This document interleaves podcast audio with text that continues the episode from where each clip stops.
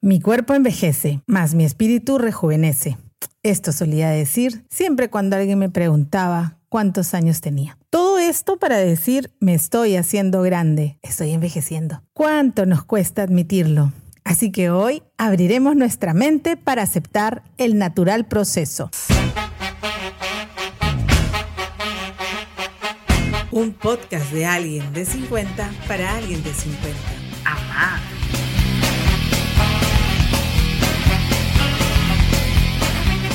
Somos Jess. Nathan y ahora Josh. Y durante 40 episodios estaremos a tu lado para compartir Reflexiones sugerencias y preguntas que nos servirán para vivir con mayor sentido. esta etapa en nuestras vidas.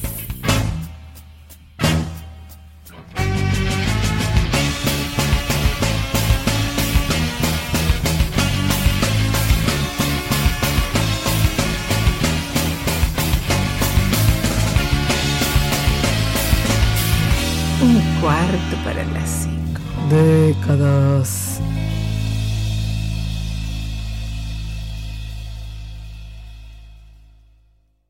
Empiezo este podcast diciendo que la juventud acumulada es como el mejor vino, que se guarda hasta el final para disfrutarlo de la mejor manera, su sabor, su textura y su color. En ese sentido, cuando envejecemos, se moviliza en nosotros el concepto de que es una etapa natural del desarrollo humano, pero cargado de mucha sabiduría y riqueza espiritual. Por eso me opongo rotundamente a considerar la vejez como una enfermedad, tal como lo quiere clasificar equivocadamente la OMS, es decir, la Organización Mundial de la Salud. ¿Qué tal raza? ¿Qué se han creído? Prueba de ello, la Confederación Española de Organizaciones de Mayores, o sea, el COMA, declara que el envejecimiento es un proceso natural en los seres vivos, no una enfermedad frente a la intención de la OMS y los intereses detrás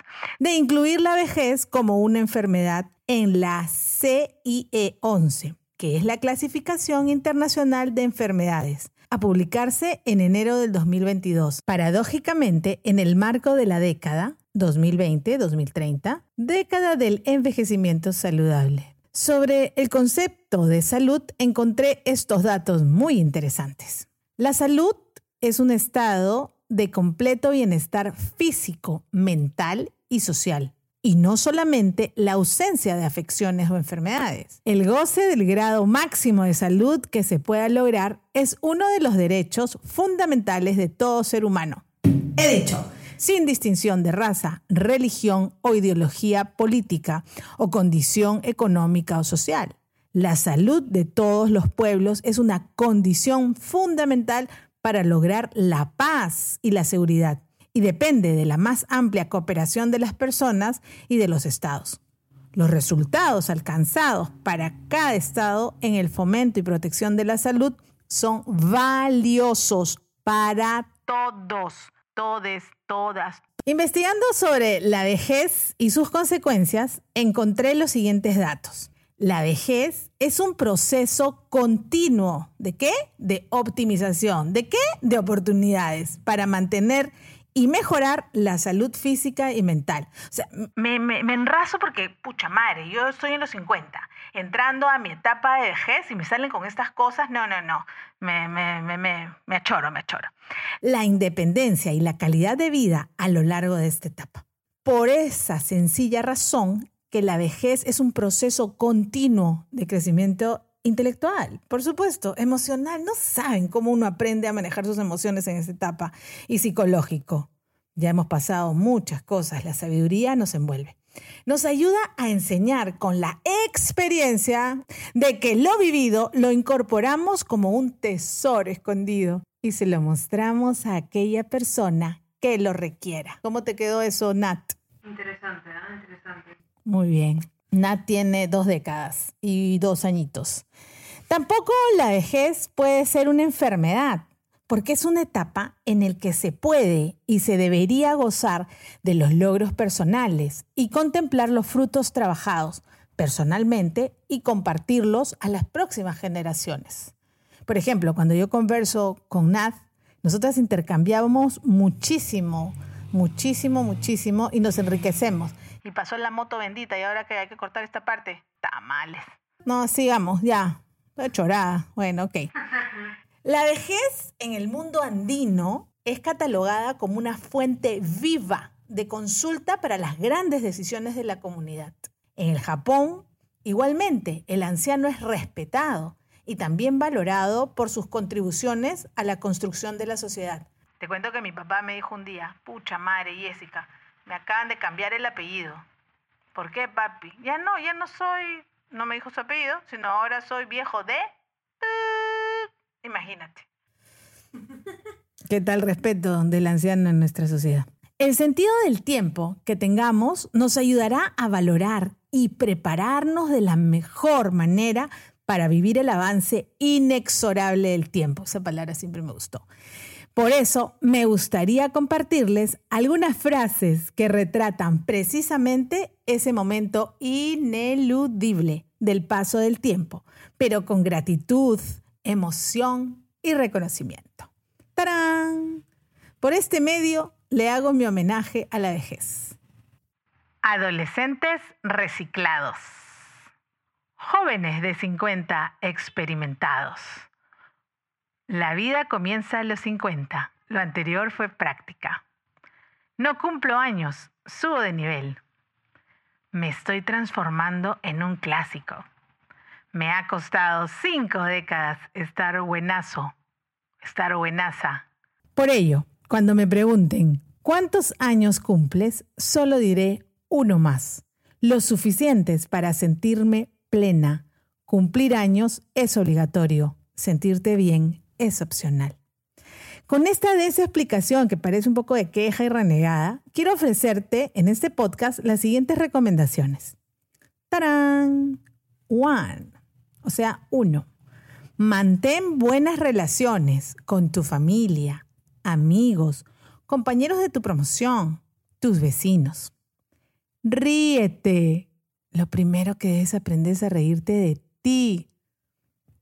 Desarrolla tu sexualidad a plenitud.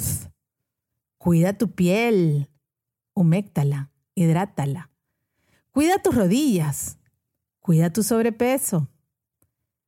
¿Sabes que las personas mayores dejamos de sentir sed?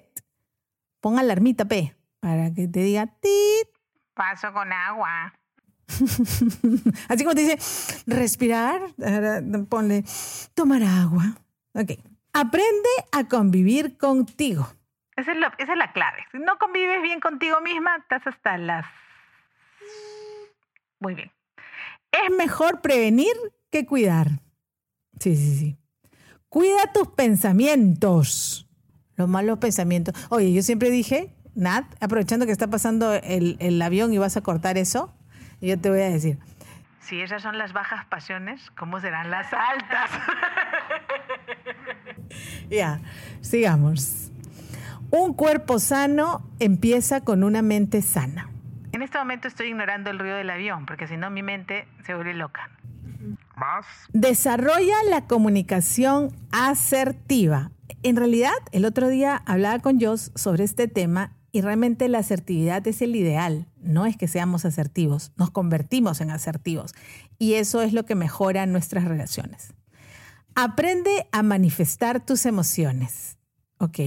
Yo me he sentido molesta cuando me dijiste tal cosa. Yo me he sentido fastidiada cuando pusiste tu mano haciendo el stop. Yo me he sentido... Y vas a ver cómo cambian nuestro diálogo. Otra recomendación es lee. Ya, pero no leas cualquier cosa, porque si ahora tú vas a las nuevas, no, a las nuevas no, a las librerías con los nuevos textos, mamá mía, mamá mía. Pero bueno, ya eso es criterio de cada persona que leer. Ay, esta parte me encanta. Contempla, por ejemplo, el alba, el sunset, las fases de la luna. Y déjate de echarle la culpa que Mercurio retrógrado y esa vainilla. Mercurio dice que el retrógrado eres tú. Ya. sí. Visita nuevos lugares. O vuelve a ir a esos lugares donde recorriste hace tiempo, ¿no? Esos lugares que ya no visitas. Em, disfruta los sonidos de la naturaleza. Rompe la rutina. Ajá, eso me encanta. Recolecta y atesora tus recuerdos en un solo lugar. No las tengas por aquí por allá. Por si acaso en detalles vendemos unas cajas preciosas donde puedes recolectar tus cartas, tus fotos, todas esas cositas. Yo tengo mis cajitas preciosas con todos mis recuerditos. Y termino con la siguiente afirmación. La falta de comunicación, de afectividad y la incomprensión son factores determinantes y creadores de tristeza y de enfermedades. Tomado del artículo Reflexiones sobre la vejez en la sociedad actual. Por eso que la vejez en sí misma no puede considerarse como una enfermedad. Hasta el próximo podcast. Gracias por abrir tu mente para escucharnos. Un cuarto para las cinco. Décadas. Marta tiene una caballo que anima el corazón.